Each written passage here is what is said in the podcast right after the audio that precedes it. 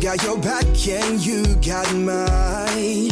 We're walking together, long roads and winding alleys, side by side.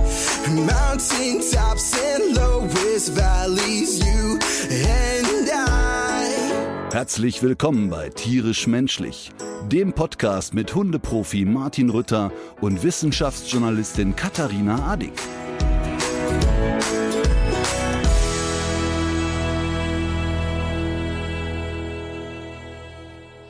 Na, Sadistin, kommst du gerade aus dem Studio? Warum?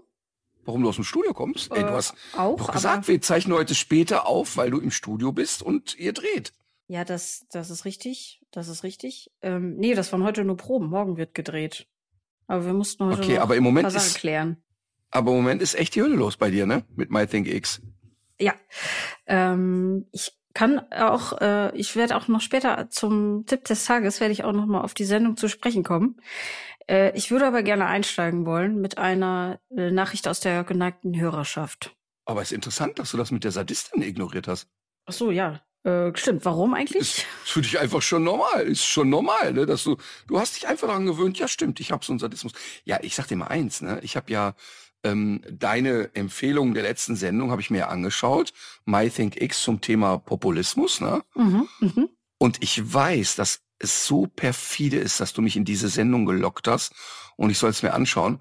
Und ich weiß, dass es in der ganzen Sendung nicht um Populismus ging, Sondern? sondern ich, sondern ich weiß, dass du es nur, nur dafür gesorgt hast, dass ich es gucke, damit ich mich die ganze Zeit ekeln kann. Über? Da wurden ja so kleine Sketche aufgeführt in der Sendung.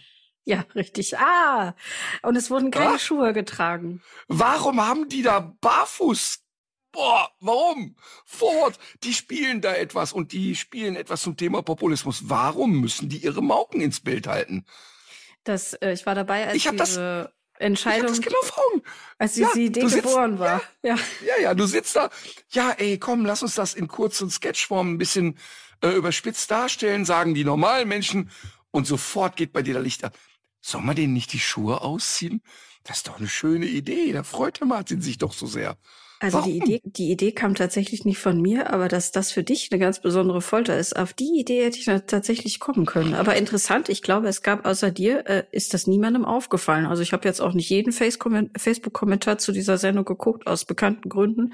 Aber das hat außer dir hat das noch niemand zum Thema gemacht, soweit ich weiß. Aber warum? Warum war das denn inhaltlich motiviert, dass die da barfuß rumrennen?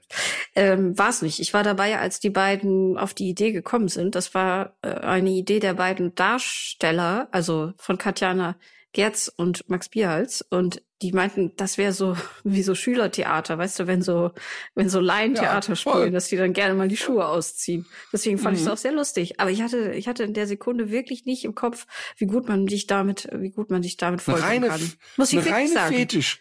Eine reine Fetischsendung. Ich habe jetzt erst gedacht, weil da der Söder so oft vorkommt und dein Freund Friedrich Merz, dass das, das da dass es darauf hinauslaufen soll. Aber, Aber hast, nein, du, aber hast du jetzt das letzte Foto wieder gesehen, wo er die Bifi da im Mund hat oder so eine natürlich. Alter, was ist mit dem? Der nuckelt, dann nuckelt der an so einer Salami rum. Und übrigens, ähm, ich habe da einen Repost gemacht von einer äh, Schauspielerin, Kabarettistin, die unter anderem, also Kati heißt sie, unter anderem ein Programm hatte, das nannte sich Katastrophe. Das ist Mhm, sehr lustig. Ja. Ähm, und die hat eine saugute Theorie, warum Söder sich mit Würsten im Mund abbilden lässt. Weil ihre Theorie ist, es gibt doch auch auf den Zigarettenschachteln sind doch so Abschreckbilder von, von äh, Lungenkrebs und so. Und ihre Theorie ist, dass jetzt die Fotos von Söder auf Salamipackungen gedruckt werden. Und den Leuten klar ist, wenn du das Zeug weiter reinsnackst, dann ist das die Folge. Fand ich eine lustige ich- Idee. Ja, ich finde, das geht zu weit. Also so sehr sollte man die Leute wirklich nicht schockieren. Wir sind immer noch ein freies Land. Aber ich frag mich wirklich, dann, dann kommt da irgend so ein PR-Berater und sagt, pass auf, Markus, unter uns jetzt, ne? Du hattest jetzt sechs halbe. Jetzt ist genau der richtige Moment. Wenn du dir jetzt noch eine Salami in den Mund schiebst und wir machen ein Foto und sagen, das ist Tradition, dann sind wir da weit vorn. Das ist sensationell. Meinst du, Das das funktioniert? Ist das, ist Deutschland wohl das einzige Land, in dem das so zielsicher funktioniert? Nee, man sieht ja in den USA, dass äh, das auch mit Leuten wie Trump und so ähm, funktioniert. Wobei ist der rein? Ich habe den jetzt zuletzt eigentlich mit so einem äh, goldenen, vergoldeten Sneakers ein Paar gesehen. Der hat ja so eine eigene, so einen eigenen Schuh. Du nix so, als hättest du den schon bestellt. Ähm, der hat ja so Sneaker ja. rausgebracht. Mit Blattgold oder ich weiß ja, nicht. Nee, Gold geschmacklos. Äh, 400 Dollar und der hat einen Hand signiert, hat jemand für 8.700 oder 9.800 äh, Dollar erworben. Das finde ich wenig. Ähm, also ich, nicht, dass ich sie ausgegeben hätte, geschweige denn mehr, aber ich hätte gedacht, dass man mit sowas mehr erreichen könnte. Och, weiß ich auch? ich jetzt nicht. Nö, ich nicht. War überrascht eher. Mhm. Ich war jetzt über, also weiß ich nicht. Ich vielleicht klar, wenn er, wenn wenn Donald Trump jetzt einen OnlyFans-Account hätte, Account hätte und das wäre dann so in diese Richtung, nur Special Interest, Boah. dann vielleicht. Das ist vielleicht der nächste Schritt, dass Söder einen OnlyFans-Account kriegt. oh Gott, ist das schön. Aber ich wette, dass diese Wurstwaren dabei trotzdem eine Rolle spielen werden. Ja, ich habe genau vor Augen, wie der in einem großen Whirlpool liegt und sich mit Mette einreibt. oh Gott, ist das eine schöne Vorstellung. Das Schlimme ist, dass ein sowas in oh. Deutschland keine Stimmen kostet. Oh Mann, ey. So, okay, du wolltest mir äh, was vorlesen. Hallo Herr Rütter, ich bin ein sehr großer Fan des Podcasts mit Ihnen und Katharina Adig. Informativ, unterhaltsam, manchmal traurig, meistens lustig. Höre die aktuelle Folge 154 und fände es super, wenn Sie Frau Adig weniger ins Wort fallen würden. Ich verstehe, so, jetzt ist also, Ihre wir können jetzt mal zu dem anderen Thema kommen. Wir haben jetzt ja auch genug vorgelesen. Aber meiner Einschätzung nach ist es sehr unhöflich und Respekt Frau Adig gegenüber. Das nehme ich mal als Imperativ und ähm, bedanke mich herzlich bei Carmen, Jahrgang 69 aus dem Pott, wie sie schreibt. Ja, ich habe diese Nachricht ja auch bekommen und ähm, ich ich weiß genau, was sie meint und ich verstehe das auch und ich kann das auch in großen Teilen nachvollziehen. Ähm, aber ich hatte gerade in der Folge gar nicht so schlimm das Gefühl, dass ich dich so viel unterbrochen habe und möchte hier an der Stelle sagen, äh, dass ich das eine angemessene Zuschrift fand, aber glaube, dass Frau Adig sich mhm. durchaus zu wehren weiß, wenn ich zu viel rede. Also ich habe das natürlich erstmal ganz wohlwollend zur Kenntnis genommen und finde es erstmal sehr nett, aber ähm, ich muss auch nochmal sagen, mir geht's auch eigentlich gut. Ich empfinde das hier als artgerechte Haltung und ich glaube, dass es umgekehrt auch schon vorgekommen ist, so das ein oder andere Mal. Ja, da kann, übrigens, ich habe auch was Schönes bekommen. Ich habe nämlich einen handgeschriebenen Brief bekommen. Mhm. Ähm, wir werden ähm, zu diesem Brief, der jetzt hier gleich äh, folgt, das wird auch unser Foto sein für die Podcast-Ankündigung. Ich hatte dir doch was geschickt, ein Foto ja, geschickt. Und sagte, so. das, äh, ich lese vor. Ich, ich lese vor, ich lese vor. Hallo lieber Martin, da bin ich wieder, die Amelie. Ich habe mir zu Weihnachten Karten für den heutigen Abend gewünscht und von meiner Oma geschenkt bekommen. Also, ne, ist bei mir in der Show gewesen. Ich hoffe, es geht dir gut. Wie geht es deiner Hündin Emma? Leider hat es mit dem zweiten Hund noch nicht funktioniert. Mama und ich haben einige Züchter besucht. Ähm, sie war vor zwei Jahren bei mir in Gütersloh in der Show und ich mhm. habe sie vor laufendem Publikum äh, mit Tipps versorgt, wie sie an einen zweiten Hund kommen kann. Also ich habe ihr geraten, sie solle bis zu den Sommerferien keine Hausaufgaben machen und erst wieder Hausaufgaben, wenn der zweite Hund einzieht. Ähm, Mama und ich haben Sehr einige Züchter besucht, aber sie war fast jedes Mal sauer über die Zustände mancher Züchter, so dass wir dann dort keinen gekauft haben. Wir suchen nun im Tierschutz weiter nach unserem perfekten zweiten Hund. Mama, äh, den Mama dann auch mit in die Kita nehmen kann. Vor zwei Wochen habe ich dich wieder im Fernsehen gesehen. Deinen Podcast verfolgen Mama und ich jeden Donnerstag auf dem Weg zur Schule. Ich bin dafür, dass du Katharina mal einen Monat lang ohne Pause ein Rasseporträt stellen solltest. Sie ist manchmal hm. doch echt gemein zu dir. Viele Rassen erkennen wir ja nicht mal. Aus dem Podcast habe ich ja gehört, dass du gerne nach Mallorca fliegst, um dich zu entspannen. Damit du die passenden Entspannungsschuhe trägst, habe ich für dich etwas entworfen. Ich hoffe, es gefällt dir und du kannst es gut nutzen. Ich freue mich sehr auf deine Show. Viele Grüße, deine Amelie. Und was diese Entspannungsschuhe sind, werdet ihr dann ja hier in der Podcast, in dem Podcast-Foto sehen. Das ist für dich sehr äh, lustig. Ich, ich sage nur als Stichwort Rütterletten. Ich finde es beeindruckend. Ich finde das sehr süß. Aber du merkst, dass auch andere dich leicht sadistisch finden. Mhm. Ja. Ja. Gut. Ja, gut. Ähm, ist jetzt äh, ein bisschen zu, gibt dir nichts zu denken. Äh, nee, eigentlich nicht. Also ich finde, es passt eigentlich ganz gut zu dieser Folge, denn ich habe eine neue Katzenstudie mitgebracht. und sitzt wieder im Katzenpullover da übrigens. Ja, aber das mache ich nicht für dich. Ich habe diesen Pullover einfach oft an. Äh, was würdest du sagen? Mh, hm, B, wie B. Viel Prozent, wie viel Prozent der Hauskatzen reagieren auf ihren Namen? Oh, 50 Prozent würde ich schon sagen. Warum soll die Katze nicht kommen, wenn ich so rufe? Oder vielleicht mehr, sogar 75. Ah ja, das finde ich, äh, finde ich gar nicht schlecht. Knapp 70 Prozent der Tiere reagieren fast immer oder immer, wenn sie gerufen werden. Ja. Erstaunlich wenig Katzen pinkeln auch zu Hause in irgendwelche Ecken, um, um gegen irg irgendetwas zu protestieren. Wer wurde denn Ähm, da befragt? Katzenhalter. Mhm. Und ich finde aber den, also erstmal kommen die Katzen dabei wirklich gut weg. Äh, die schnurren überwiegend, wenn man sie streichelt. Die wenigsten arbeiten wirklich mit Verletzungsabsicht äh, oder greifen ihre, ihre Halter un, äh, unverhofft an. Viel weniger, als du wahrscheinlich denkst. Aber der Hintergrund dieser Studie ist, man hat, also man versucht, ein bisschen so ein Parameter zu entwickeln, was ist eigentlich normales Katzenverhalten und was ist keins mehr. Weil man in vielen Ländern zum Beispiel beobachtet, dass wenn Katzen abgegeben werden, dass es dann Verhaltensgründe sind. Also die Katze wird entweder lästig, penetrant oder gefährlich. Mhm. Und gleichzeitig suchen aber wirklich wenig Leute Hilfe. Also ganz anders zum Beispiel als Hundehalter ist es bei, bei Hundehaltern, ist es bei Katzenhaltern oft so, dass sie dann doch den kürzeren Weg gehen und die Katze dann direkt abgeben. Mhm. Und ich, der Sinn hinter dieser Studie ist, also es gibt so ein Tool, FEBAG heißt das. Das ist so eine Art Fragebogen. Ich habe mir das eben angeguckt. Wie heißt Da das? kannst du deine Katze FEBAG, das ist so eine äh, Buchstabenabkürzung F-E-B-A-R-Q. Wir werden das natürlich auch verlinken. Und das ist ein Tool, damit kann man so ein bisschen herausfinden, ob die eigene Katze verrückt ist oder nicht.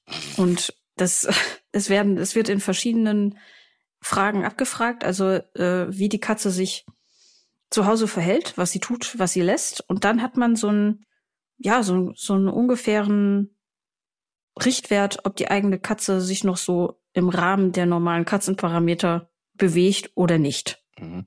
Also alle Katzenexperten, mit denen ich jemals über Katzen geredet habe, also wir reden jetzt von Hauskatzen und was ist doof und was ist nicht doof, ist eigentlich der Tenor immer, dass wenn eine Katze am Rad dreht, dass es in aller Regel Hauskatzen sind, also die, die nicht, also keine Mhm. Freigängerkatzen sind. Und es gibt so drei, vier wiederkehrende Themen, wenn es die überhaupt gibt. Also einmal ist das Zerstören, ähm, Mhm. dass also statt des Katzenkratzbaumes die Gardine geschreddert wird, ähm, dass sich aggressiv gegen Artgenossen oder Menschen äußern, nicht Stuben rein. Und ich glaube, da sind wir schon fast am Ende. Ähm, und es gibt natürlich auch wenige Katzentrainer, die wirtschaftlich erfolgreich sind. Ähm, das finde ich ganz interessant. Ich kenne ja die Konstanze Böhler, das ist eine Katzenexpertin. Ähm, und die haben schon ein bisschen mehr zu knapsen als die Hundetrainer. Es gab ja dabei Hund, Katze, Maus eine oder, oder hatte, glaube ich, so eine eigene Sendung bei, bei Vox, Birger, Dexel, Drechsel oder irgendwie so hieß die. Ähm, das war dann so semi-erfolgreich, weil die, die hatte selber so ein bisschen was Katzenhaftes. Also die hatte wenig, man hatte so nicht das Gefühl, dass sie so ganz große Lust auf Artgenossen hatte. Also sie war da mit den Menschen irgendwie nicht so ganz, äh, ich fand die halt so wenig smart, ne? Aber ich, ich frage mich auch, warum die Leute dann nicht einen Katzentrainer aufsuchen und Mhm. die Katze lieber abgeben. Das ist eigentlich ganz interessant. Finde ich auch. Und äh, die, in, der, in der Studie sollte auch, ähm, also ein Ziel der Studie war auch herauszufinden, was für Verhalten das Katzen, was für Faktoren das Katzenverhalten beeinflussen. Und das waren insbesondere Rasse, Herkunft, Alter, aber zum Beispiel auch die Frage, wie lange ist die Katze am Tag eigentlich alleine? Mhm. Spannend. Und je länger die Katze am Tag alleine ist, desto häufiger eben diese Verhaltensweisen. Und was auch ein sehr interessantes Ergebnis war, dass Katzen ausgeglichener sind, wenn sie mit dem Hund zusammenleben. So, haben wir es doch wieder. haben wir es doch wieder. Das, der Hund ist ein Allheilmittel. Ich hatte übrigens, ich hatte übrigens letzte Woche, wir hatten eine sehr, sehr intensive Tourwoche, ne? Also, also große Hallen dabei, ähm, Köln Arena, äh, relativ groß natürlich. Ähm, also keine Ahnung, wir hatten in der Woche irgendwie 20.000 Leute bespaßt. Und wir hatten aber in Bielefeld hatten wir ein echtes Highlight. Ich finde, im zweiten Teil habe ich mich irgendwie verquatscht und bin ins Publikum gerannt und habe da mit einem Kind geredet. Ne? Und dann kamen irgendwie plötzlich so aus dem Nichts zwei, zwei Jungs angelaufen aus dem Publikum, so einmal quer durch. Und dann habe ich gesagt, wo, wo, wo kommt ihr denn her? Habt ihr keine Eltern? Doch, die Mama hat gesagt, wir können auch mal hier hinkommen. Und die waren so, ich sag mal, zwölf und vierzehn oder so. Ne? Dann bin ich mit denen zu der Mutter und dann stellte sich raus, die haben keinen Hund. Und dann kriegen die Eltern mhm. natürlich immer von mir einen eingeschenkt, warum das Kind keinen Hund ja, hat. Klar. Und wie kann ja. man denn, wenn die Kinder sich einen Hund wünschen, ähm, in eine Hundeveranstaltung gehen, aber die dürfen keinen Hund haben? Das ist so wie, wir setzen uns jetzt mal in die Eisdiele, aber es gibt natürlich kein Eis und so. Ne? Und dann irgendwie, ja, wie findet denn der Papa das? Ja, der will das auch nicht. Ja, komm, wir rufen ihn an. Dann haben wir den, wollte ich den über einen WhatsApp-Call anrufen, also so, dass wir den auch auf der Leinwand sehen können. Und dann sagt die Mutter der Familie, äh, nee, der ist nicht zu Hause. Ja, wo ist der denn? Ja, der ist draußen im Auto. Ja, warum ist der denn draußen im Auto? Ja, äh, der wartet hier auf uns, der holt uns gleich wieder ab. Und dann haben wir den angerufen in der Show. Und das war so Anfang zweite Hälfte und haben gesagt, ey, komm rein. Und dann haben wir den so richtig mit Standing Ovations haben wir den reingeholt und dann hat er den zweiten Teil von innen geguckt und hatte doch so einen Sechsjährigen dabei. Und es war so lustig, die Vorstellung, dass die so im Kopf hatten, okay, für einen Sechsjährigen ist die Show noch nix. Also bleibt natürlich der Vater der Familie, das schwächste Glied der Kette, bleibt dann draußen im Auto sitzen. Im Auto. Ja, das war so lustig. Aber das war auch ganz süß. Die waren dann am Ende. Hatte sie denn das Fenster ein bisschen runtergedreht? Na, ich war mir gar nicht so sicher, ob das für den Mann gut ist, wenn ich den reinhole, ob der nicht ganz froh ist, dass er da seine Ruhe hat. Aber als sie dann drin waren, ich hatte schon das Gefühl, dass die sich sehr gefreut haben, dass sie da rein konnten. Aber, aber wirklich, dass dieses ins Publikum gehen und quatschen. Ne? Ich könnte mir gut vorstellen, dass das auf der nächsten Tour das komplette Konzept ist. also gar kein Programm zu machen, sondern reinzugehen und mit den Leuten zu plaudern. Was die mir alles erzählen, das ist einfach sensationell. Das ist echt so schön. Sehr gut. Und ich hoffe, der kriegt jetzt bald seinen Hund. Äh, ist das auch wieder Vorlage bei dir? Ja, ich sag den Kindern ja immer, die sollen so lange keine Hausaufgaben machen, bis der Hund einzieht. Und manche von denen ziehen es ja. ja durch. Und dann sage ich denen ja immer, und wenn ihr euch für einen Hund aus dem Tierschutz entscheidet, schenke ich euch fünf Trainerstunden beim Trainer von mir. Cool. Das ist auch manchmal ein bisschen so Zünglein an der Waage. Ich habe eine interessante Mail aus der Hörerpost gefischt. Und zwar äh, sind das hm, Menschen mit Hund natürlich, die aber auch ja immer Anteil nehmen an diesen Schicksalen, von denen wir ja auch manchmal erzählen. Und mitunter haben wir ja auch Gäste mit äh, mehr oder weniger schweren Geschichten. Und äh, diese beiden Leute haben ein Ferienhaus in Norwegen und haben sich überlegt, dass sie ihr Glück teilen wollen. Und zwar mit Leuten, denen es nicht so gut geht. Und sie würden gerne ihr Ferienhaus mal für eine Woche ja gratis abgeben für Menschen, die das gerade besonders gut brauchen können. Unfassbar, oder? Das ist so schön. Ja. Ey. Das, ich war, ich finde das so schön, wenn und irgendwie habe ich so das Gefühl, kennst du das? Wenn man, ich habe als Student habe ich mal eine Ente gefahren, ne? Dieses, dieses französische Auto. Und und wenn man dann so eine Ente hat, dann sieht man im Straßenverkehr nur noch Enten. Und ich habe so das Gefühl, ja. wenn man so ein bisschen positiv durch die Welt geht, trifft man auch immer wieder Leute, die ähnlich gestrickt sind. Und ich treffe immer mehr Leute, die so coole Sachen machen. Und weißt du, du musst das ja erstmal machen, zu sagen, komm, ich stell's jetzt mal zur Verfügung und die Leute sollen dann mal eine schöne Zeit haben. Ganz rührend finde ich das. Ich weiß jetzt nur nicht so richtig, wie wir da weitermachen, weil es werden sich ja jetzt vielleicht auch Leute, die uns hören, denken, das wäre eigentlich ganz schön oder kennen vielleicht jemanden, meine Person, für die das sehr schön wäre. Das muss man natürlich alles sortieren. Ähm, ich habe jetzt nur drei Vornamen, Saskia, Amaya und Chris, wobei ich glaube, einer davon ist auch ein Hund. Ah ja, genau. Amaya ist unser Chris. wunderbarer spanischer Mischlingshund aus dem Tierschutz, genau. Ja, wir werden das mal eruieren, wie wir das vielleicht, wie wir vielleicht ein bisschen helfen können beim Sortieren oder bei den Anfragen. Können wir mal drüber reden nach dem Podcast. Aber erstmal finde ich, ist das wirklich eine sehr schöne, großzügige Idee. Total toll, echt. Großkompliment. Ähm, wo, woher, weißt du, woher die Menschen kommen, die das äh, jetzt gemacht haben? Ähm, Aber egal, du bist mit denen in Kontakt, ja, ne? Also du hast eine. Genau, ich habe eine Kontaktadresse. Ja, laden wir auf jeden Fall schon mal zur Tour ein. Finde ich so toll. Super, echt. Sehr gut. ähm, ich weiß jetzt nicht, wie lange ich die Sache noch hinauszögern soll. Was ich jetzt auch wieder in den Hörermails gelesen habe, ist, wie begeistert die Leute vom Rasseporträt sind. Ach, hör das doch ist auf, einfach das die stimmt doch nicht. beliebteste. Es ist einfach die beliebteste Rubrik in der Ja, weil wir die Geschichte des Podcasts. Weil es die einzige ist. das heißt, also das wirklich, ich, also ich kriege keine Rückmeldung im Sinne von Juhu, wir lieben das Rasseporträt, echt nicht. Haben wir das, Das denn nicht trauen sich die Wie viel- Leute- Wie viele Rassen gibt's denn eigentlich? 350 oder so was oder 400 inzwischen? Ja, das, das sagst du ja jedes Mal. Ne? Du hoffst ja jedes Mal darauf, dass das, dass das irgendwie en endlich ist. Ja, ich bitte darum echt. Wir haben es heute wieder mit einem Hund zu tun, Den den, ich kennt. eigentlich für einen, ja, den ich für einen anderen Hund gehalten hätte. Und, und zwar ist es die Standardnummer 300. Soll ich wieder Fox Terrier sagen? Ja, das ist doch eigentlich eine schöne Tradition geworden. Ich hasse es. Zur Größe. Der Rüde erreicht eine Widerristhöhe von 63,5 bis 68,5 Zentimeter. 68. Okay, das ist ja schon ein Kalb, ne? Die Hündin 58 bis 63,5. Das Haarkleid kurz, aber dicht, um rauen Bedingungen standzuhalten. Großer Hund. Dichtes, okay. Ja, hau mal raus.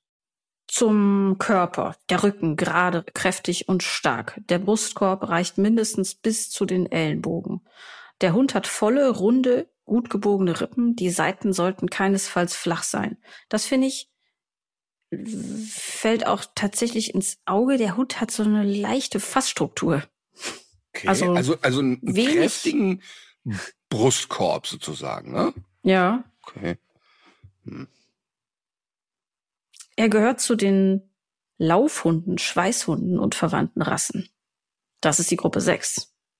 Okay, so was, so was, ja. Pff. Aber, aber wenn du, warte mal, wenn du sagst, wenn du sagst, du hättest ihn verwechselt, aber so Bloodhound hättest du erkannt, ne? Aber ist ein Bloodhound so hoch? 70? Schweiß? Also Bloodhound wäre äh, tatsächlich, ich hätte ihn tatsächlich für ein etwas aus, aus, dem, aus der Form geschossenen Bloodhound geraten, ein, äh, gehalten. ein was? Ein? Ein, für ein ein Bloodhound? bisschen aus der Form geratenen Bloodhound, ja. aber es ist kein Bloodhound offensichtlich. Es ist kein Bloodhound. Ja, dann weiter. Da muss man ein paar Tipps geben. Ähm, Dieses sadistische. ein Arbeitshund, der seine Beute am Boden verfolgt und auf Bäume treibt. Auf Bäume treibt? Hm. Hä? Er ist auf einen warte, ganz, warte, warte, also lass ist mich doch mal überlegen. Was ist denn, was für Tiere leben denn auf den Bäumen, die ein Hund, du sagst ja, es ist ein Schweißhund und also er sucht etwas, was angeschossen wird und dann noch auf den Baum klettern kann? Was kann denn noch so auf den Mhm. Baum klettern? Gibt's Hunde, die für zur Also- Eichhörnchenjagd gemacht wurden, aber so groß sind, forward? Ja, also Eichhörnchen sind es nicht. Also es was- gibt ein Tier, was was? was in dem Zusammenhang immer genannt wird, worauf er offenbar besonders spezialisiert ist, was aber nicht heißt, dass er nicht auch zur Jagd auf andere Tiere, wie zum Beispiel auf Hirsche, Bären, Berglöwen oder anderes Großwild auch eingesetzt wird. Keine Ahnung. Hirsche? Hä? Es ist ein Hund, der ist sowohl für die Hirsch- und Bärenjagd, aber auch etwas. Aber warte mal, ist der Jagd, scheucht der Raubkatzen irgendwo hoch? Hä? Was ist das Nein. denn für ein Tier? Aber guck mal, wenn der doch so sonst so große Tiere sucht und verfolgt. Und bei auf dem Baum klettern, denke ich an sowas, habe ich ja jetzt an sowas Kleines gedacht eher, ne? So, keine Ahnung. Ach so. Nee, Ach. äh, der klettert nicht hinterher. Nein, nein, er klettert nicht hinterher, aber das Tier klettert ja auf den Baum, habe ich ja mitgekriegt. Ne? Mhm, Okay, mhm, pass auf, ich habe äh, eine Idee. Ist dieses Tier ähm, zufällig in den FCI-Standards oder in der Registrierung zum Ende des Zweiten Weltkrieges registriert worden? Also um genau zu sein, wirklich 1945? Oder bin ich ganz... Oder vielleicht rede ich auch scheiße. Wo würdest du den denn geografisch verorten? Vereinigte Staaten. Wie bitte? Vereinigte Staaten. Das ist richtig. Okay, dann ist er, dann ist er, ähm, dann ist er tatsächlich, ich meine 1945 nenne ich jetzt mal auf den Markt gekommen. Ich meine, das, das habe ich mir mal gemerkt irgendwo. Guck mal, jetzt, guck mal, jetzt schaut sie ganz konzentriert in den Rechner. Mhm. Ich versuche das gerade hier äh, rauszufinden, aber ja, das ist hier unter Rassegeschichte ist jetzt und bei dem FCI-Standard ist hier nichts derartiges zu finden. Aber ich könnte das mal woanders nachgucken, weil das ist ja. Also vielleicht bin ich auch, vielleicht rede ich auch Blech, aber ich, wenn es sowas ist, dann würde ich jetzt noch einen Waschbären mit ins Boot werfen und sagen, mit Waschbären hat er auch zu tun. Äh, das hat er auf jeden Fall. Dann bin ich beim Coonhound. Ah, da bist du genau richtig. So, guck mal. Und dann bin ich mir relativ sicher, dass der 1945 registriert wurde. Ja, stimmt. Ist so, ne? Ich bin ein mhm. verdammtes Genie. Und wieder, ey, ganz ehrlich, ganz ehrlich, übrigens, falls mal in Nordrhein-Westfalen irgendwo ein 100 Millionen Euro Jackpot geknackt wird, ihr müsst euch gar nicht fragen, wer den geknackt hat. Ich. das ist nämlich, ich weiß ja sonst wirklich. Man wird es am nächsten Tag sehen. Ich weiß, ich weiß wirklich, das ist ja keine Koketterie. Ich weiß ja echt nicht viel über die Rassen, ne? Aber ich mhm. ich hab vor kurzem äh, mit jemandem geplaudert über Kuhnhound und ich kannte sie gar nicht. Ich kannte sie gar nicht. Gar nicht, gar nicht, gar nicht. Ne? Also noch nie zuvor gehört. Es ist vielleicht, ich glaube, das war noch die, was dieses Jahr oder im Dezember, weiß ich nicht. Und ich, ich hatte vorher nicht einmal von dieser Rasse gehört. Ich dachte, jemand will mich verarschen. Und weil ich erst Kuhhound verstanden habe. Und dann habe ich mir gemerkt, dass er gesagt hat, ja, ist so genau mit Ende des Zweiten Weltkrieges ist der Hund registriert worden. Und da habe ich natürlich sofort gedacht, dass das irgendwie so ein Hund war, der auch im Krieg eine Relevanz hatte. Hatte aber scheinbar nicht gehabt. Aber ähm, ich mhm. kann zum Verhalten überhaupt nichts sagen. Ich hatte noch nie so einen Hund im Training. Ähm, ich meine, es ist ein, ein großer, kräftiger Hund, Lauf- und Schweißhund, aber ich glaube jetzt nicht ähm, jagdtriebig im Sinne von hetzen, packen, drangehen, sondern eher Nachsuche. Auch für mich so, wie er aussieht. Er sieht ja ein bisschen so aus wie ein, der Körperbau ist ja so ein bisschen Rottweilerhaft, hätte ich jetzt fast gesagt. Mhm, ja, ja. Ein Rottweiler mit einem riesenlangen Schlappohren und einem viel zu langer Nase. Also, also die Schlappohren haben mich auch wirklich beeindruckt. Sowas kennt man sonst eigentlich nur noch vom Basset höchstens. Das ist wirklich, das wirkt sehr überdimensioniert. Ja, und halt auch Bloodhound-mäßig so, ne? Mhm. Also zum Verhalten sagt das FCI Rasseporträt ausgeglichenes Temperament, aufgeschlossen und freundlich. Als Laufhund muss er dazu fähig sein, in engem Kontakt mit Artgenossen zu arbeiten. Einzelne Hunde mögen zurückhaltend sein, sie dürfen jedoch niemals scheu oder bösartig sein. Aggressivität gegenüber Menschen oder anderen Hunden ist höchst unerwünscht. Mhm. Aber wenn man sich überlegt, dass der bis 70 Zentimeter groß wird, aber nur, was weiß ich, was soll er wiegen, 30 oder 35 oder hast du gesagt? Oder hast du gar, mal gar nicht drüber gesprochen? Äh, haben wir schon über das Gewicht geredet? Ja, ich meine, aber also jedenfalls hat der Mann mir gesagt, dass seiner 34 oder 35 Kilo wiegt. Und das ist ja für so einen großen Hund, der einen angeblich so breiten Brustkorb hat, gar nicht so schwer, ne? Das hätte ich jetzt auch nie gedacht. Ich hätte den wirklich für, für schwerer gehalten, so was dieses, was ja, die Fotos vielleicht. betrifft. Ist, ist aber interessanterweise, ähm, trotz dieser äh, heftigen Schlappohren, ähm, eine ausgesprochen robuste Hunderasse wohl. Aber warum, warum denkst du dir solche Hunderassen aus? Guck mal, ich habe bis vor drei Monaten habe ich nicht einmal gehört, was ein Coonhound ist. Noch nie. Aber ist das nicht auch schön, wenn sich dein Horizont auch noch mal ein bisschen erweitert? Aber wäre es denn nicht auch schön, dass wir mal über Hunde reden, die jeder kennt? Ich fand irgendwie so interessant, dass er diesen Beruf hat, Waschbären auf Bäume zu treiben. Vor allem, was passiert dann? Ja, bumm. Meinst du? Ja, klar. Na klar. Dann kommt hier dann kommt der Jagdhundefregel und dann gibt's Feuer. Klar. Also ich glaube nicht, dass er die da hochtreibt, damit die auf dem Boden nicht äh, gejagt werden. Der bringt die nicht in Sicherheit auf dem Baum, da bin ich mir relativ sicher. Coonhound. Black and Ten Coonhound. Ist der eigentlich, äh, taucht der eigentlich bei Disney auf? Warum das denn? Kommst du denn auf Disney jetzt? Ähm, ist das nicht der Hund von, von Elmer? Wer ist Elmar? Elmar Fatt. Wer ist Elmar Fatt? Ähm, den kennst du auch, wenn ich dir den zeige. Aber ich gucke jetzt gerade mir Bilder an, ne? Ich gehe jetzt, ich goggle mhm. gerade mal eben. Da sind aber auch viele Bilder dabei, wo der dann doch gar nicht so wuchtig aussieht. Das erste Bild, was ich gesehen habe, ich gucke nämlich jetzt gerade bei Wikipedia, sieht einer sehr massig aus, aber die anderen, die sehen ja doch eher fast aus wie ein Setter. Und dann, dann ist es ja wieder logisch mit den 34 Kilo. Siehst du den bei Wikipedia mhm. gerade? Ja. Der sieht ja aus wie ein richtiger Brummer. Ja, aber, doch. Aber wenn ich jetzt allgemein mal goggle und gucke, dann, also dann finde ich, sieht der aber eher so wie ein Setter aus. Außerordentlich ja. hübsch finde ich den da. Das, das äh, bei Wikipedia ist er einfach ein ganz dicker Hund. Deshalb, dann, dann ganz war, offensichtlich. Dann war meine Erinnerung mit den 34 äh, Kilo doch wieder Doch nicht richtig. so verkehrt. Mhm. Hörst du mich noch? Ich krabbel mal eben unter den Tisch. Mir ist ein Bonbon unter den Tisch gefallen. Nicht, dass der Hund das inhaliert. So, komm, wir gehen jetzt weg davon und nehmen uns andererseits, es ist auch wieder gut, wenn du solche exotischen Rassen nimmst, dann ist meine Blamage ja. nicht zu hoch. Wenn du jetzt den Labrador beschreibst und ich denk, boah, warte mal, was war das noch? Dann wäre natürlich unangenehm.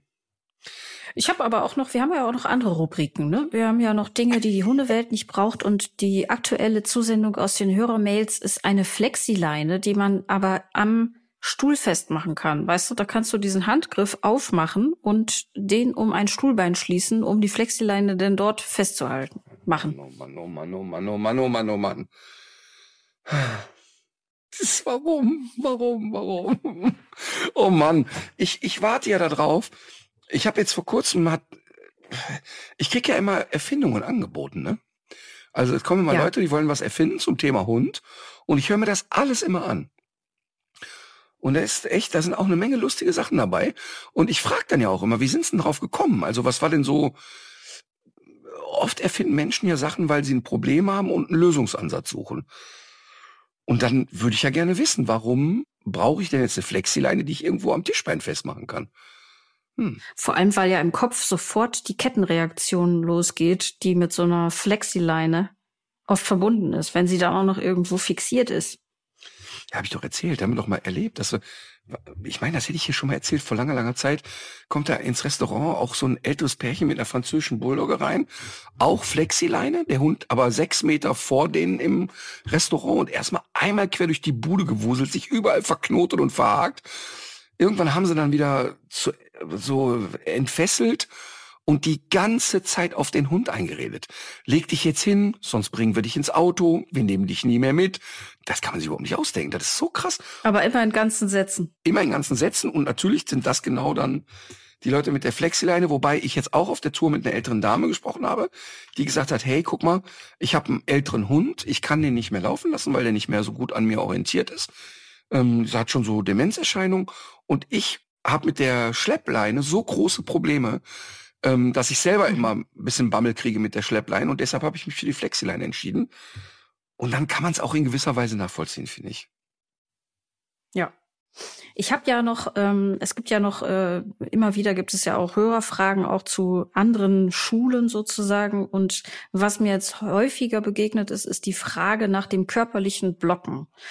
Ähm, offenbar ist das irgendwie ein Trend in einigen Hundeschulen, ja. dass man den Hund äh, ja in, in allen möglichen Situationen mit dem Körper blockt. Mhm. Und die Frage ist eigentlich immer wieder, was hältst du von dieser Methode? Was hat es damit auf sich? Was soll das überhaupt alles? Ja, ich weiß jetzt nicht, ob das äh, sozusagen ein durchgängiges Trainingskonzept ist. Aber, und ich weiß jetzt auch nicht so ganz genau, was damit gemeint ist, aber ich finde völlig okay, sich auch einem Hund mal in den Weg zu stellen und zu sagen, pass mal auf, ähm, jetzt hör mal auf damit. Ne? Das finde ich wirklich in Ordnung. Wenn es aber jetzt darum geht, den permanent mit dem Knie in die Seite zu knuffen und den wegzurüpeln, dann bin ich nicht dabei. Grundlegend ist das Thema ja immer wieder und wieder und wiederkehrend, dass die einen sagen, ja, so eine knackige körperliche Züchtigung, die hat noch niemandem geschadet, und die anderen sagen, nein, wir pendeln die Hunde alle aus. Und ähm, also wenn jetzt wirklich, wenn jetzt wirklich ein Hund ähm, immer nach vorne schießt und jemand sagt, ich stelle mich mal dazwischen und ich sage dem, guck mal, an mir kommst du nicht vorbei, finde ich das wirklich okay, aber es muss eben im Gesamtkontext betrachtet sein. Ne? Also, dass ich, ich weiß nicht genau, was jetzt mit dieser Methode gemeint sein soll. Mhm. Also die eine ähm, Hörermail kann ich äh, vielleicht dazu vorlesen. was hat es denn eigentlich mit dem körpersprachlichen Blocken auf sich? So lautet die Frage, ist das ein neuer Trend? Fragezeichen. Aber stopp, ich habe kurz, eine junge. Hat das mir eben kurz ja? ein. Ein Hund körpersprachlich zu stoppen, ist ja was anderes als ihn körperlich zu stoppen.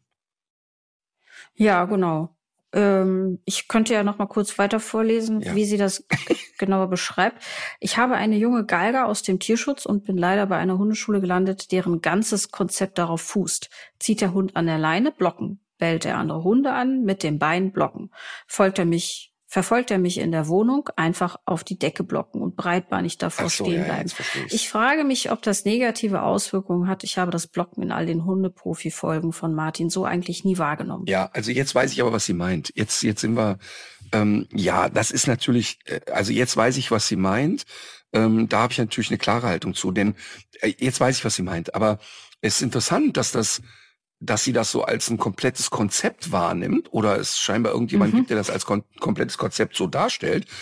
Ähm, ich finde total in Ordnung, sich auch mal vor einem Hund breit zu machen und zu sagen, so bis hierhin und nicht weiter. Ähm, finde ich völlig in Ordnung. Und es ist auch genau so, wenn die Emma eine Scheiße baut. Ne? Also jetzt sehe ich, die frisst da zum zwölften Mal den Pferdeköttel, das ich sehr verstehen kann. Und ich habe jetzt schon elfmal gesagt, guck mal, jetzt lass das, das nervt. Und dann mache ich aber, dass ich mich, dass ich mich groß mache, den Kopf leicht absenke, sie fixiere und einen Schritt auf sie zumache. Da muss ich gar nicht schnell werden, sondern einfach nur sehr fokussiert auf die. Dann hat die die Ohren zehnmal so doll hängen, als wenn ich die anschnauze. Ähm, da weiß die schon, oh, jetzt wird er gerade doof, ne? Das ist okay, weil das ein körpersprachliches Miteinander ist. Aber das darf natürlich nicht der rote Faden sein. Ich kann jetzt nicht sagen, ja, so fixiere ich den Hund quasi auf die Decke, so bedränge ich den zum nächsten Signal. Also der bellt, ich bedränge den, der geht auf die Decke. Ich also das ist ja ein Bedrängen und eigentlich ein permanentes Druck machen. Das halte ich für grob fahrlässig. Ähm, ich halte es bei mhm. vielen Hunden sogar für gefährlich. Ähm, es ging so ein Video um, wo eine Trainerin, die ganz offensichtlich gar keine Ahnung hatte, ähm, dann suggeriert, dass sie einem Kangal auf einer Trainingswiese, der ach so gefährlich gewesen wäre, entgegentritt, indem sie sich so aufplustert und den die ganze Zeit anstarrt. Und dieser Hund hopst eher unsicher in Spielaufforderungen. Ich weiß gar nicht genau, was will sie denn von mir umher? Und sie verkauft es als eine Heldentat. Und da gibt's auch so zwei, drei kleine Momente, wo ich denke, ui, ui, ui, jetzt würde ich mal aufhören, die Stimmung kippt gerade. Und wenn sich ein Kangal entscheidet, dagegen zu stellen und sagt so, jetzt mache ich mich mal groß und fixiere mal zurück, mhm. dann sollte man zweimal überlegen, ob man es wirklich darauf ankommen lässt. Dann wurde das noch mit so einer, oh, dramatischen Musik unterlegt.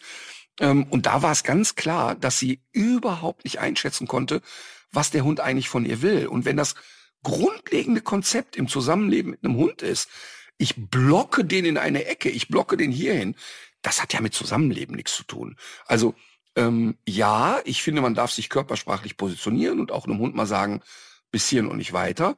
Aber äh, ich meine, man könnte ja auch dem Hund sagen, geh auf deine Decke und man bringt ihm das vernünftig bei. Also das ist ja, das ist ja, das ist ja ganz klingt, einfach. Klingt auch nach einer Möglichkeit. Ja, es ist ja, ich meine, das ist ja wirklich jetzt das Banalste vom Banalen, einem Hund beizubringen, wenn ich sage Decke, gehst du auf die Decke.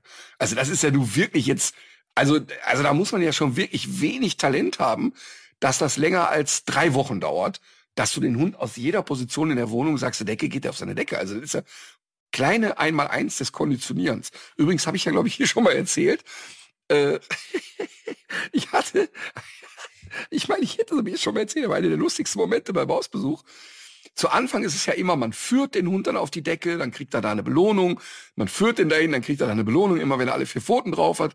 Irgendwann geht er mal so selber zwei Schritte und dann wirft man so den Keks dahin, ne?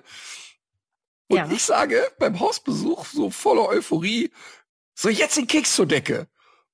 Und der Mann dreht sich um und schmeißt volle Lotte das Leckerchen gegen die Zimmerdecke. Also an die Decke nach oben. Weil er, weil er so im Stress war, dass er nicht mehr gerafft hat, der Hund liegt auf der Decke. Das war so ein witziger Moment. Ähm, hatte wenig mäßigen Trainingserfolg. Nein, aber jetzt, um da nochmal drauf zurückzukommen, es ist wirklich absurd zu glauben, dass ich eigentlich alles über Druck erreichen muss. Das ist Quatsch. Aber es ist aus meiner Sicht auch naiv zu sagen, ich darf einem Hund gegenüber nicht mal eine Sekunde Druck machen, ähm, weil das nur wirklich auch dazugehört, mal zu sagen, hier ist eine Grenze und das möchte ich nicht. Klassiker, mhm. ähm, wenn ich einen Apfel esse, dann habe ich das früher, die Mina hat immer die Apfelkitsche bekommen. Und da, dann habe ich die, den Apfel gemampft und habe ihr so die Kitsche dann zugeworfen. Und das führte auch manchmal dazu, dass sie während ich aß sich schon angestellt hat, so nach dem Motto, jetzt bettel ich mal da rum. Und dann habe ich eigentlich nur von oben über die Apfelkitsche geguckt und ihr von oben so in die Augen geguckt und dann gingen die Ohren zurück und sie ging wieder weg. Ihr war klar, jetzt in Anführungsstrichen verteidige ich meine Ressource. Aber wenn du Geduld hast, kriegst einen Teil davon ab. Und das ist ja auch schon Druck machen in dem Sinne. Ne? Das ist ja dann auch keine ja. freundliche Geste von mir oder so. Aber das finde ich für den Hund so gut in den Kontext zu setzen, dass das für mich total in Ordnung ist. Aber wenn es jetzt natürlich immer der Ringkampf wird, ähm, Bein davor, Körper davor, in die Ecke drängen, ja, da teile ich schon für sehr eindimensional. Und ich halte es abgesehen davon auch im Zweifel für gefährlich. Mhm. Weil das, das unterschätzen die Leute oft, ne? Ich habe, das ist ja so ein bisschen das Problem bei, bei Cesar Milan, dass ganz häufig die Hunde, die da als hochproblematische Hunde verkauft werden, im Kern und in aller Regel ganz stinknormale Kundenfälle sind. Aber wenn du natürlich mhm. einen Hund nur lang genug traktierst und dem überhaupt keine Möglichkeit gibst, mal drüber nachzudenken und mal zur Ruhe zu kommen, ja, dann gibt's natürlich auch Hunde, die nicht nur den Rückwärtsgang haben und dann sehr häufig, also die ähm, die häufigsten Beißattacken, die Cesar Milan erlebt hat, und der wird ja sehr regelmäßig attackiert, sind, defen sind ja. defensive Aggression.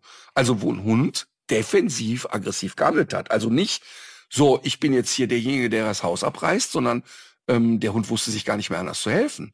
Und äh, das muss man natürlich total hinterfragen. Ähm, warum mache ich dem Hund so oder warum gebe ich dem Hund so wenig die Möglichkeit, sich überhaupt mal damit auseinanderzusetzen, was gerade passiert, dass er sich gar nicht anders zu helfen weiß. Und dann geht's natürlich wieder los. Ja, ist ein Red Zone Dog und wer weiß wie komplex und so. Und ähm, in aller Regel sind das ganz stinknormale Fälle. Ja. Apropos stinknormale Fälle. Ich weiß gar nicht, dürfen wir das eigentlich erzählen? Ich habe heute die ersten Drehtermine für die Tierheimhelden ja. in diesem Sommer bekommen. Das heißt, wir gehen wieder ja. zusammen auf Drehreise Voll. durch die Tierheime dieser Republik. Ja. Und ich weiß noch gar nicht genau, wo es hingeht. Es ging jetzt erstmal nur darum, die Produktionstermine mhm. abzuklopfen. Aber ich freue mich wirklich sehr auf diese neuen Tierschutzgeschichten, Total. die wir da erzählen werden. Total. Und es steht auch noch gar nicht fest. Also ich glaube, da sind jetzt so zehn Tierheime und Tierschutzvereine in der engeren Auswahl. Aber wenn jetzt hier Hörerinnen sind oder auch gerne Hörer, ähm, wobei ich das Gefühl habe, dass im Tierschutz doch mehr Frauen als Männer engagiert sind, ähm, die, die einen Vorschlag machen wollen und sagen, hey, ich kenne eine Einrichtung, die ist mega, guckt euch die mal an, dann würden wir zumindest mal eine Recherche machen und uns das anschauen. Ich freue mich da sehr drauf. Ich glaube, es werden wieder vier Folgen.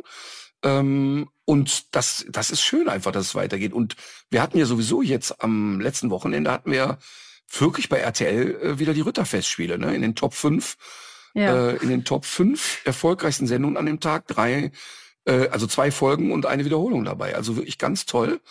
Ähm, und dann so auf dem Level, Senderschnitt war sieben und wir hatten mit der einen 9,2 und mit der anderen 10,5. Also auch dein perfekter Hund war mit 10,5 total erfolgreich. Ähm, ganz cool. Also das ist ziemlich wahrscheinlich, dass das weitergeht. Sehr schön. Sehr gut, sehr gut. Ja, und ich freue mich vor allen Dingen, dass die Tierschutzformate weitergehen, ne? Weil bei dein perfekter Hund, mhm. ja klar, wenn jemand sagt, ich soll die und die Rasse sein, dann gucken wir uns auch das an. Aber es sind ja letztlich in jeder Folge Tierschutzhunde geworden. Ähm, die unvermittelbaren gehen ja auch weiter. Da, da geht's ja auch weiter.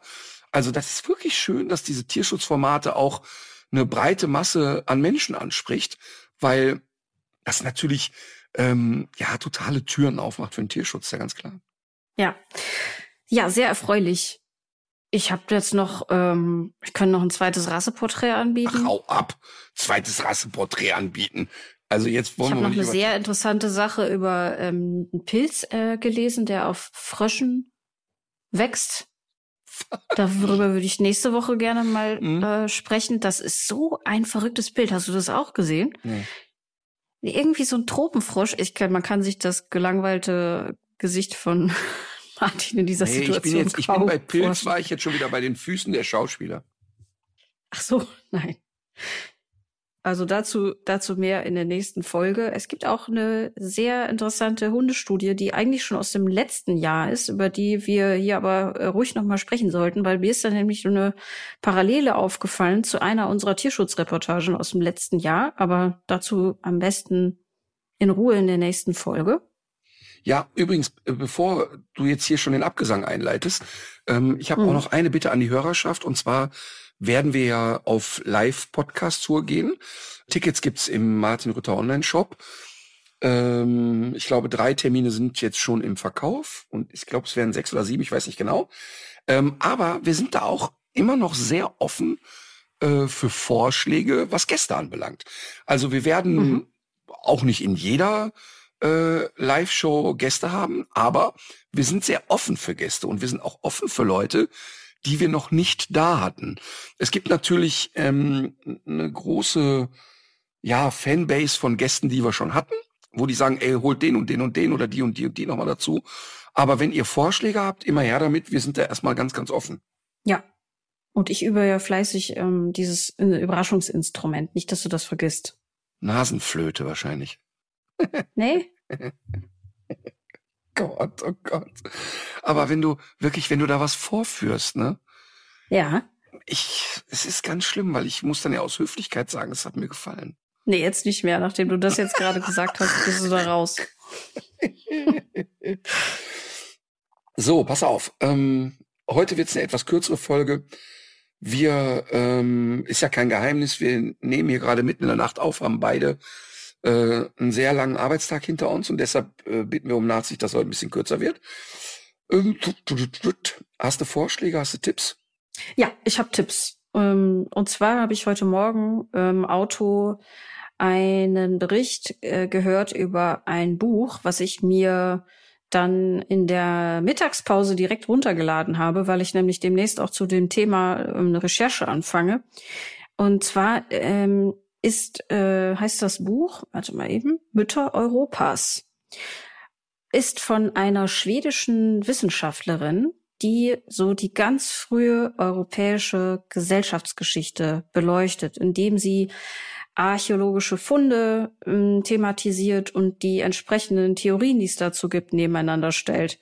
Und es war lange so, dass man im gedacht hat, dass diese frühen Gesellschaften, also noch bevor die Leute schreiben konnten, lange bevor die Leute schrei schreiben konnten, so in der Stein- und Bronzezeit, dass die so besonders archaisch, patriarchalisch geprägt waren. Und neuere Analysen, DNA-Analysen und viele andere spannende Theorien legen jetzt aber etwas anderes nah. Und das Buch ist wirklich sehr unterhaltsam und leicht geschrieben, nicht nur für Nerds, sondern wirklich eine schöne, einfache Sprache und sehr spannend erzählt sie da aus dieser sehr, sehr entfernten Zeit.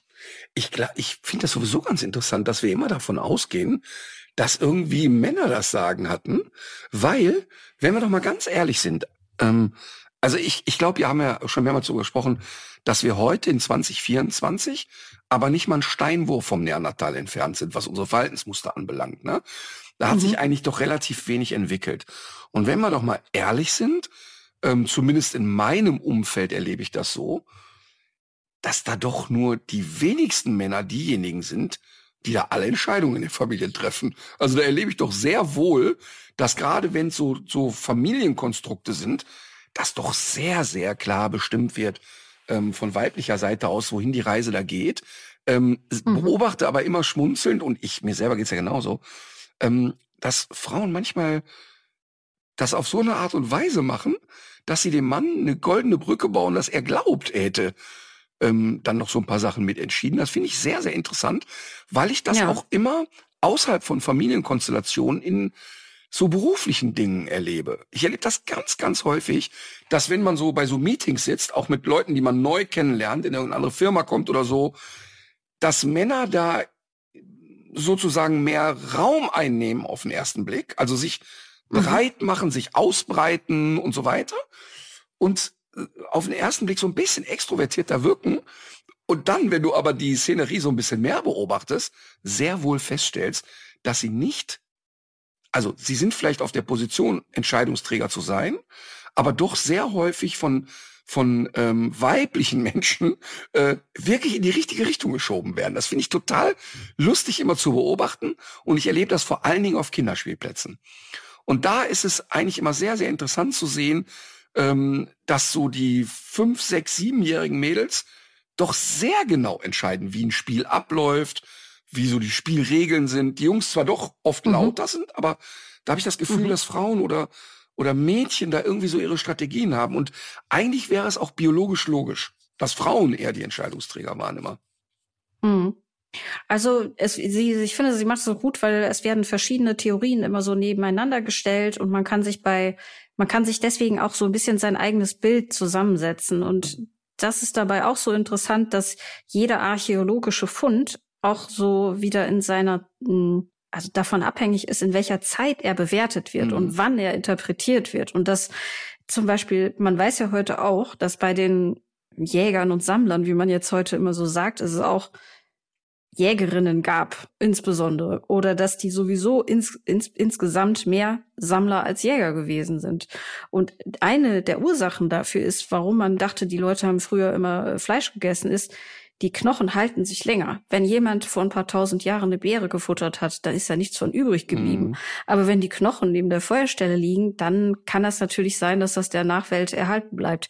Und das finde ich in dem Buch auch so super, dass diese ganzen Spekulationen auch so erklärt werden und auch verschiedene Theorien ähm, so im Lichte ihrer Zeit eingeordnet werden. Aber es ist interessant, dass du so ein Mann-Frau-Thema hast, denn so eins habe ich auch. Das ist ganz lustig, viel profaner, aber mir mir war mir ist etwas sehr Unangenehmes passiert. Wir waren ja auf der mhm. Tour in der Schweiz vor ein paar Wochen und da hatten wir es dreimal so, dass das Hotel sehr nah zur Halle war. Und ähm, das heißt also, dass der Reinhard und ich dann nach der Show so zum Hotel gelaufen sind. Und wenn wir da so zum Hotel laufen, nach der Show, der Mario, der Koch, macht uns ja immer dann noch ein Bütterchen.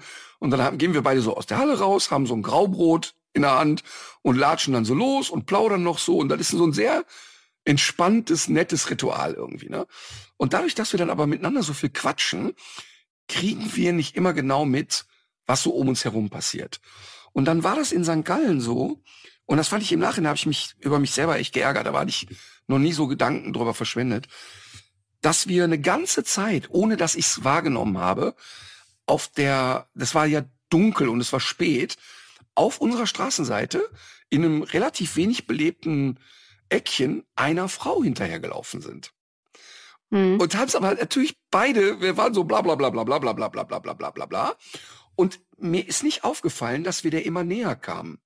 Also mhm. wir müssen der schon eine ganze Zeit hinterhergelaufen sein, weil sie dann, als wir noch so vielleicht so zehn Schritte dran waren, wechselte sie die Straßenseite. Und erst da habe ich sie wahrgenommen und habe dann gesehen, sie bleibt da stehen und wartet, bis wir oh, weitergehen. Um euch vorbeizulassen. Genau. Ah. Und da habe ich im Nachhinein, ich habe, ich habe, ich kriege jetzt auch beim Reden jetzt, weil es so schlimm ist, hm. der Gedanke, dass die sich für einen Moment bedrängt gefühlt und hat gedacht, wer sind die beiden, die mir jetzt so hinterherlatschen? Und das fand ich ganz schlimm. Und dann war mir das in dem Moment aber noch gar nicht so richtig bewusst. Und erst am nächsten Morgen habe ich noch mal so darüber nachgedacht und habe gedacht, erstmal, was für eine abgefuckte Scheißzeit leben wir eigentlich, dass du als Frau ernsthaft, natürlich total zu Recht und absolut verständlichen Gedanken hast, ey, da laufen zwar so Typen hinter mir, irgendwie eine unangenehme Situation, da, da war jetzt auch nicht irgendwie belebt oder so, ne, sondern das war so mhm. Gässchen waren das. Und dann habe ich so, dann habe ich am nächsten Morgen so lange darüber nachgedacht, habe hinterher auch mit dem Reinhard nochmal darüber geplaudert und habe gegoogelt dazu und habe gesehen, dass es tatsächlich auch ganz häufig schon in allen möglichen Portalen tatsächlich den expliziten Wunsch gibt, liebe Männer, wenn ihr auf einer Straßenseite mit einer Frau lauft, bitte geht nicht zu lange auf dieser Straßenseite hinterher, sondern wechselt bitte selber proaktiv die Straßenseite und schlendert auf der anderen mhm. Seite weiter. Und das ist wirklich mein Tipp des Tages, dass ähm, Menschen ein bisschen wacher mit solchen Situationen durch die Welt gehen, weil ich im Nachhinein fand ich das, hab mir das so richtig leid getan. Also weil wir natürlich jetzt gar nicht so darüber nachgedacht haben in dem Moment. Mhm. Ich kann mich aber sehr da rein versetzen, dass das eine ganz unangenehme Situation für sie war, weil ich glaube auch ich als Mann, wenn ich jetzt da langlaufe und hinter mir sind dann so drei Typen, die so ein bisschen krawallig wirken, vielleicht auf den ersten Blick, ist ja auch keine angenehme Situation. Also von daher wirklich hm. ähm, so an die Männer, die hier zuhören, mal einmal drüber nachdenken, ob man da, wie lange latscht man da so nach, ohne es jetzt, es war ja kein echtes Nachlatschen in dem Sinne. Nee, ist schon klar, ja. Finde ich gut. So, das ist mein Tipp des Tages und den meine ich wirklich ganz ernst. Ja, finde ich gut. Willst du mit Musik weitermachen? Ja, ähm, REM, Everybody Hurts. Ah, cool, habe ich schon lange nicht mehr gehört. Äh, ich habe was von der Band Okay, danke, tschüss. Und das, das ist ein lustiger heißt, Name. Das ist ein lustiger Name schon mal. Das Lied heißt Rosi und es ist einer Bardame gewidmet und es fängt sehr, mh, hm, ja, leicht plätschernd an und der Song nimmt dann aber irgendwann auch noch eine dramatischere Wendung. Aber Rosi ist ja echt scheinbar ein Name, der immer mit so Bardame und keine Ahnung, ne? Spider-Murphy Gang, Rosi hat ein Telefon. Rosis äh, Bar in Hamburg. Marius Müller-Westhagen Hagen hat ein Lied, Rosi. Übrigens, ey, komm, ich erzähl dir was Dekadentes. Hab ich, haben, wir schon, haben wir schon über Adele geredet? Nein. Pass auf, Adele kommt auf Europatour sozusagen, ne? Mhm. Und hat sich entschieden, alle europäischen Termine spiele ich in München. So. Geht also zehnmal hintereinander in München auf die Bühne. Mhm. So, ich, ich krieg so mit einem Ohr die Informationen mit und denk, boah, super, ich würde so gerne Adele mal live hören, ne? Und denk also infolgedessen, ja gut, zehnmal München wird dann zehnmal Olympiastadion oder Allianz Arena oder whatever sein. Rufe bei mir im Büro an und sag, hör mal, könnt ihr mir bitte, könnt ihr euch ein bisschen durchtelefonieren, mir bitte zwei Logenkarten für Adele organisieren. Mhm. Eine Minute später gibt keine. Ja, wie gibt keine? Warum? Also wir, ich, also wir würden ja jemanden kennen, der uns da reinmogelt. Nee, gibt keine Karten mehr. Ja, wieso gibt keine? Ja, die ersten sechs Veranstaltungen waren in drei Minuten ausverkauft. Ja, äh, ist ja nicht schlimm, aber für mich haben wir doch wohl zwei Karten. Und jetzt, und im Nachhinein denke ich, bin ich für ein Spacko eigentlich, ne? Und, aber so richtig, ich wurde dann so empört. Dann habe ich den Michael angerufen und gesagt, ja mal, euer Ernst jetzt? Wir werden doch wohl in München einen Veranstalter haben, mit dem ich zusammenarbeite, der mir da mal zwei Karten besorgt. Also es ging nicht darum, er soll die Karten bezahlen, sondern es ging darum, die Karten besorgen. Es ging um, es ging um das Vitamin B, es ging um die Connections. Genau, es ging um die Connections, ne? So, pass auf. Dann erst beim dritten Beschweren wurde klar, das ist überhaupt nicht in München Olympiastadion, sondern die bauen im Grunde eine eigene Arena für die auf. Auf irgendeinem Messeplatz, die bauen einfach alles neu für die auf. Ja gut, ist ja nicht schlimm, dann telefoniert euch bitte weiter durch, ne? Ja, und dann, äh, ja, geht nicht. Dann konntest du, wenn du Karten von der haben wolltest, kamst du in so eine Warteschleife, kostete die billigste Karte 350 also, wow. pass auf, Stehplatz irgendwo am Arsch der Heide 350 Euro. Die Karten waren innerhalb von drei Minuten weg. Gab's gar nicht mehr. Konntest in der Warteschleife sehen, dass ungefähr 17.000, 18.000 Leute vor dir in der Warteschleife waren. So, dann kam nach ein paar Minuten die Meldung, ja, okay, die Stehplatzkarten alle weg. Okay, ist ja nicht schlimm. Nehmen wir halt die teureren. Äh, so, bitte organisiert mal. Ja, kriegen wir nicht. Gibt's nicht. Dann kriege ich mit, dass für RTL Plus Leute, also jemand, der die RTL Plus Premium-App hat, gibt's ein Presale. Ich bei RTL angerufen, gesagt, hör mal Leute, gute Nachricht. Ich hätte dann wohl jetzt gerne zwei Tickets. Äh, bitte 31.8. Äh, auch kein großes Aufheben machen, aber bitte nur gute Plätze. Fünf Minuten später, fünf Minuten später kam zurück aus der Geschäftsführung von RTL. Träum weiter. Nur mal unter uns. Wenn wir welche hätten, wären wir selber da. Schön darauf wieder. Gab einfach keine Karten. Fertig. Und egal, wen ich verrückt gemacht habe, und ich habe alle verrückt gemacht, gab einfach keine Karten. Habe ich so noch nie gehabt. Noch nie, noch nie, noch nie. So, lange Rede, kurzer Sinn. Irgendwann über hunderte von dubiosen Portalen gab es dann nur noch VIP-Tickets. Ähm, so, pass auf. Zwei Karten gekauft eine Karte 1100. Boah. 1100. So, pass auf. Alter Schwede. Mhm. Krieg, kriegst aber auch was ganz Exklusives dafür. Und zwar kriegst du, jetzt ist es so lustig, du kriegst, also du kriegst für dieses 1100 Euro Paket, man sitzt sehr weit vorne, also man sitzt, man ist aber so echt so von Stage und man hat's da gemütlich und so. Jetzt Achtung und im Paket enthalten ist ein Willkommensgeschenk von Adele ich schätze, das wird irgendeine so räudige Kaffeetasse sein. Aber jetzt, jetzt kommt's jetzt, jetzt wirklich lustig. Und man darf so früh rein, dass man am exklusiven Merchandising-Stand schon vorab was kaufen darf. Das ist, finde ich, hoch anständig. Und, und, weißt du, und weißt du wirklich, ne, ich muss da jetzt so drüber lachen, ne, weil, ähm, also ganz ehrlich, ich finde, wenn jemand was Außergewöhnliches kann, soll der sich doof und dämlich damit verdienen. Alles ist cool und ich muss die Karten ja nicht kaufen. Ne? Aber mhm. ich finde wirklich, dass es so unanständig ist, dass der Preis ist nicht erklärbar. Ich weiß, wie Veranstaltungen funktionieren. Und ich weiß, mhm. dass du den Aufriss, den die da machen, kannst du nicht mit einem 100-Euro-Ticket rechnen. Das ist völlig klar. Also das ist, wenn, wenn du überlegst, was Beyoncé kommt da mit 120 Trucks angefahren. Wir haben mhm. zwei. Also mhm. Weißt du, da muss eine Karte teuer sein, das verstehe ich. Aber ich finde das derart unanständig, wenn die preiswerteste Karte 350 Euro kostet. Also das finde ich über einen guten Geschmack. Und das Einzige, was passiert ist, alles ist ausverkauft. Und das finde ich wieder krass, weißt du? Also, dass es jetzt ein paar reiche Friggels gibt, die sich Karten für 1000 Euro kaufen, okay. Aber offensichtlich sind sehr viele Menschen bereit, so einen unfassbaren Preis auf, äh, aufzurufen oder, oder zu bezahlen. Das finde ich schon interessant. Und, und ich bin beim, bei der allerletzten Show da. Wir haben bewusst Tickets genommen für die allerletzte Veranstaltung, weil ich hoffe, dass sie dann nochmal so richtig euphorisch ist. Oder die Aber ist dann total groggy schon. Ja, das kann natürlich sein, keinen- dass sie dann leer ist. Ne? Oder sie hat dann keinen Bock mehr. Das könnte auch sein. Ja, ne? das könnte schon sein. Ich hätte eher so ein mittleres genommen. Aber ähm, nach dieser Geschichte müssen wir noch ein zweites Lied auf die äh, Playlist packen und zwar von Olli Schulz. Ich, Mann, nee. ich kenne da einen von Olli Schulz. Ja. Kennst du den Song? Ja, na klar. Aber weißt du, ich habe auch im Nachhinein habe ich wieder so gedacht, ne, was ist denn mit dir? Was ist denn Mhm. einfach mit dir, dass du glaubst, du musst jetzt einfach nur mal dreimal telefonieren? Und aber lustig. reicht. Und ach, das finde ich aber, ich finde auch gut, dass dir das hinterher nochmal so auffällt, dass das ja das auch ein bisschen bizarr ist alles. Ja, total.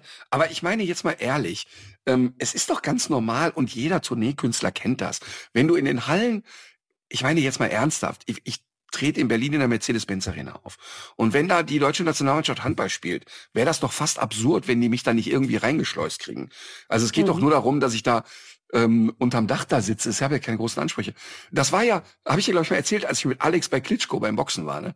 Nee. Das war auch, das war genau das Gleiche. Da, da hat Klitschko hat, ich weiß jetzt gar nicht mehr, welcher von den beiden, ich glaube der Ältere, da war noch so die Hochphase, wo RTL Boxen übertragen hat und wo jede Halle 15.000 Leute und 12 Millionen Zuschauer und hast du nicht gesehen. Und da wollten Alex und ich uns Klitschko angucken und war in der Köln Arena, ne? Genau dieselbe Nummer, bei RTL angerufen. Also übrigens, ich hätte dann gern zwei Karten. Und die Antwort war sofort, ja, da hätten wir auch. Ist einfach rappelvoll, gibt keine Karten mehr. Dann habe ich da alle verrückt gemacht und habe gesagt, pass auf, ich setze mich oben und das Dach in den Technikraum. Ist mir ganz egal. Ich möchte nur einmal so die Atmosphäre schnuppern. Ja, ja, okay. Irgendwann kriegte ich eine Nachricht, ja, okay, zwei Karten. Klappt, müsst da hinten am Eingang sowieso abholen, könnt ihr rein. Alex und ich, ne? Alex und ich, Jeanshose, Holzfällerhemd, Sixpack Warsteiner, auf, wollten uns in die Schlange stellen, kommt einer, sagt, nein, nein, Golden Circle ist da hinten. Ja, was ist denn Golden Circle? Was ist das? Ja, ja, Sie haben ja Karten, Golden Circle. Ach so, ja gut, dann gehen wir mal dahin. Golden Circle hieß Klitschko Boxkampf, Smoking. Zweite Reihe. Wir saßen original in der zweiten Reihe und neben uns saßen alle. Boris Becker, Uschi Glas, Anke Schäferkort, Geschäftsführerin von RTL damals. Alle, aber wirklich alle im Smoking und im Abendkleid. Und Alex und ich schön Holzfäller im Jeanshose, guten Tag zusammen. Und jetzt kommt's noch besser. Der Kampf dauerte 56 Sekunden. Ah, ernsthaft. Und 56 Sekunden. Und zwar war dann auch noch das Bizarre, dass Klitschko den gar nicht richtig getroffen hat, sondern der Gegner ist umgekippt, weil der umgeknickt ist. Hat Ach du ich sag jetzt mal, Scheiße. Kreuzband gerissen. Hör mal, hinter mir sprangen Leute auf. Steh auf, du Arschloch, ich habe 800 Euro für die Karte bezahlt. Die Leute rasteten völlig aus. Und ja, das Schöne war, der Alex und ich gingen dann zu der Golden Circle Aftershow Party. Das war dann aber auch. Aber da habe ich auch so gedacht, jetzt bei Adele nochmal, mit welchem Selbstverständnis ich denke, ich krieg da eine Karte. Das ist eh- also wirklich, also wirklich lustig. Aber am Ende kriegst du eben auch eine. ja, jetzt habe ich sie bezahlt allerdings. Aber 11, 1100, wenn- jetzt stell mal vor, die hat dann keinen Bock. 1100 Euro, das hat jetzt wirklich geschmerzt. Naja, ist für einen guten Zweck. Die Adele muss ja auch klarkommen, ne? Die muss Eben, ja auch du. gucken, dass sie ein paar Kohlen im Feuer hat im Winter. Richtig, das ist ja auch begrenzt. Also die wird ja auch nicht ewig auf der Bühne stehen können. Und dann, das ist wie mit der, äh, mit der Grille, die im Sommer fiedelt und dann im Winter nichts hat. Das hat die wahrscheinlich gesehen, diese Janosch-Geschichte, und hat daraus gelernt. Ich möchte wirklich von dem Konzert kommen und sagen, im Nachhinein wäre es noch mehr wert gewesen. Das ist mein Wunsch. Ja. So schnell kann es ja auch keiner nachprüfen. Ich kenne jedenfalls niemanden, der auch noch eine Karte gekauft hätte. Es ist schon ein bisschen dekadent auch, ne? Ja, also nicht nur ein bisschen. Naja, aber ansonsten bin ich echt sparsam. Ganz bodenständig. Genau, genau. Ja gut, was ich jetzt natürlich vergessen habe zu sagen, natürlich hat man da einen persönlichen Butler dabei und man wird massiert während der Veranstaltung. Das hatte ich jetzt nicht so eingestreut, aber Es muss ja auch jemand auf das Privatflugzeug passen, auf, mit dem du dann da landest, denke ich mal. Eben. Und, es, und, und sie singt auch exklusiv nur für die beiden, die die Karte bezahlt haben. Ja. naja. Gut, also dann, ähm, lange Rede, kurzer Sinn. Ich freue mich immer mehr auf die Live-Termine, ehrlich gesagt. Ich auch, ja. Das wird, wir machen es uns da richtig nett. Gut, dann äh, da hast du einen sehr langen Tag gehabt und dann gilt auch für dich, leg dich wieder hin. Legt euch wieder hin. Danke.